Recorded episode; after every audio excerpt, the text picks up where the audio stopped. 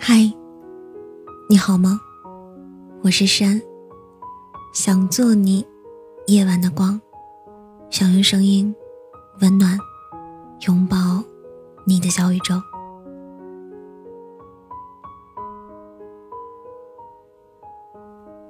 蔡康永有一句话我很喜欢：你为爱受苦。就算苦到行尸走肉，也难因你一斤的苦而增对方一丝的甜。对方没有因为你受苦而快乐，就没有理由觉得亏欠你，也更没有理由要报偿你。说的就是感情当中的我们，都太容易。陷入自我感动的误区了。常常会有女孩分手后问：“为什么对方就可以做到如此的洒脱？他是不是从来没有爱过我？”我想，多数人都是这样。离开那个人之后，他的生活顺风顺水。一切如常，而你却像是陷入了泥潭，再也无法前进一步。你疯狂的为自己找一条出路，可是怎么努力都无济于事。于是你开始把自己的姿态放得越来越低，一次想要去挽回对方。殊不知，你们的感情对他来说，可能早就已经翻了篇。你的痛苦，你的卑微，他通通视而不见。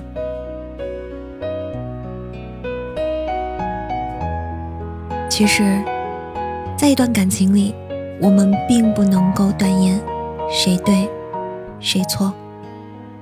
因为你们都曾在过去的那段岁月里，由衷的欣赏、坚定的相信对方，想要把生活中的一切都分享给眼前的这个人。可是琢磨不透感情，既有新鲜感之说，又有磨合期之谈，还有所谓的七年这样的魔咒。太多太多的障碍，等着你们一起去翻越。如果两个人没能闯关成功，只能够说明你们终究只是彼此生命中的过客。陪伴着走了一段路程之后，你们将各自的去寻找那个真正对的人。所以，不要深陷在失恋的情绪里太久。就算把自己折磨得痛不欲生，也并不会换来对方的心疼。放下一个人的第一步，就是不要再自我感动。还记得有人跟我分享了这样的一个故事。他说，上高中的时候，自己和班上的一个男生恋爱了三年，没想到高三那一年。他却突然的提出了分手，他以为一定是老师和家长给对方做了思想工作，让他为两个人的学习和未来着想，所以这么喜欢他的男孩才会忍痛和他分开。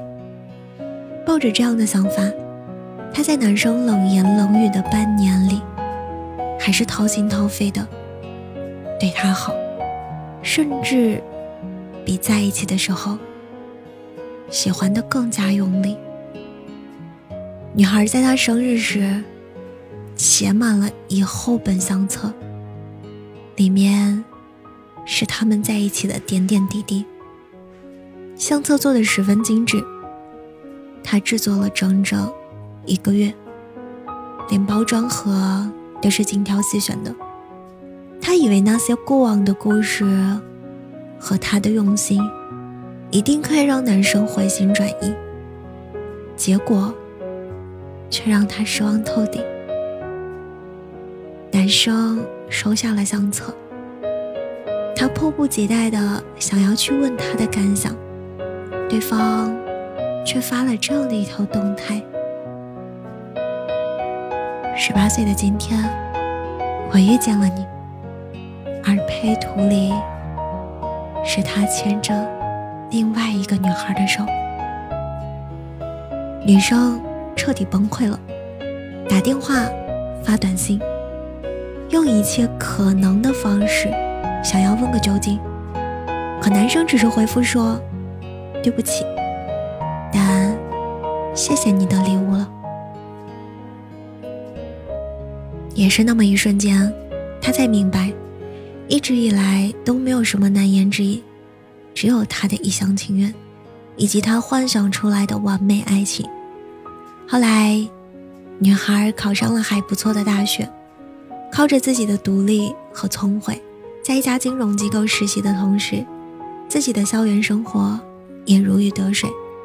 身边的人很好奇，他是如何把自己的时间和精力平衡的如此成熟。他说。可能是因为那段感情，让我明白了保留自我是多么的重要。分手最后的，就是不肯忘掉的那个不爱自己的前任，那才是最傻的。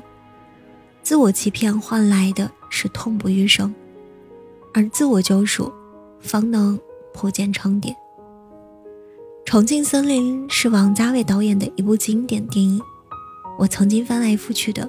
看过好几遍，后来发现这部电影其实就是在讲的我们失恋后悲哀的自我感动。还记得电影里的金城武在分手之后，疯狂的吃着前女友喜欢的凤梨罐头，一直吃到吐，整日对着加菲猫自言自语，喋喋不休。但这一系列的折磨，最终也只是感动了自己。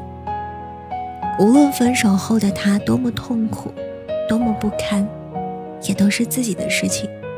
前任不会知道，因为根本与他无关。在《请回答一九八八》里，也有这样的一个傻得让人心疼的男孩甄嬛。他为了和暗恋的女孩德善一起上学，每天在大门口等一个小时。德善晚上从读书室回来之后，他也担心的。不能入睡，在公交车上遇见一起去看演唱会，德善送了他的衬衫，每一件的小事儿都可以让他安息很久。可是这种喜欢，他却许多年都不曾说出口，直到很多年后，甄嬛看到了德善和另外一个男孩在一起了，才把这么多年的暗恋。宣之于口，却还是以开玩笑的方式。后来，男孩终于想清楚了，为什么这么多年的喜欢都没有能够换来一个美好的结局？因为，他所做的一切，都只不过是感动了自己。长大后的两个人，都奔赴了各自的未来，放下得伤后的甄嬛。也成功的抵达了自己梦想的彼岸，他成为了一名战斗飞行员。念念不忘，不一定有回响；沉溺于自我的感动，最终一定只是苦了自己。愿我们都能在告别一段感情之后，好好的善待自己。不要在没有应答的爱情面前独自卑微了，好吗？今天的故事到这里就要结束了，亲爱的，晚安，好梦。